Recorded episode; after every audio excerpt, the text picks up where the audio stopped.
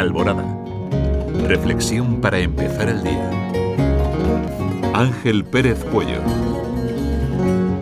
Querido radio oyente, buenos días. Permíteme que te comparta esta elocuente historia para que comiences con optimismo la semana.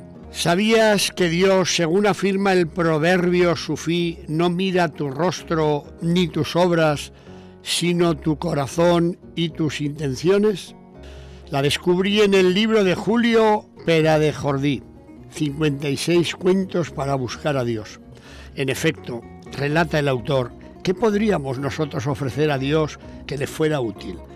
Que no entorpeciera el fluir de su misericordia, sino la pureza de nuestros corazones. Y contaba esta anécdota. La mujer de Abdul era la más bella de la ciudad. En cierta ocasión Abdul hizo un largo viaje y a su regreso le preguntó ella, ¿qué me has traído? Y Abdul le contestó, nada hay más bello que tu semblante. ¿Qué iba pues a traerte?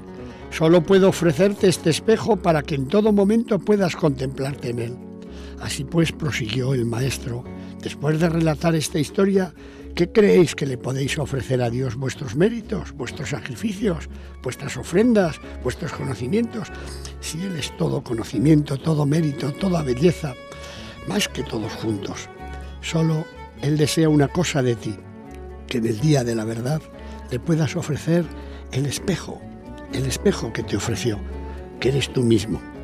¿Habías pensado que tu propia vida es el mejor espejo a través del cual los demás pueden visualizar el rostro de Dios?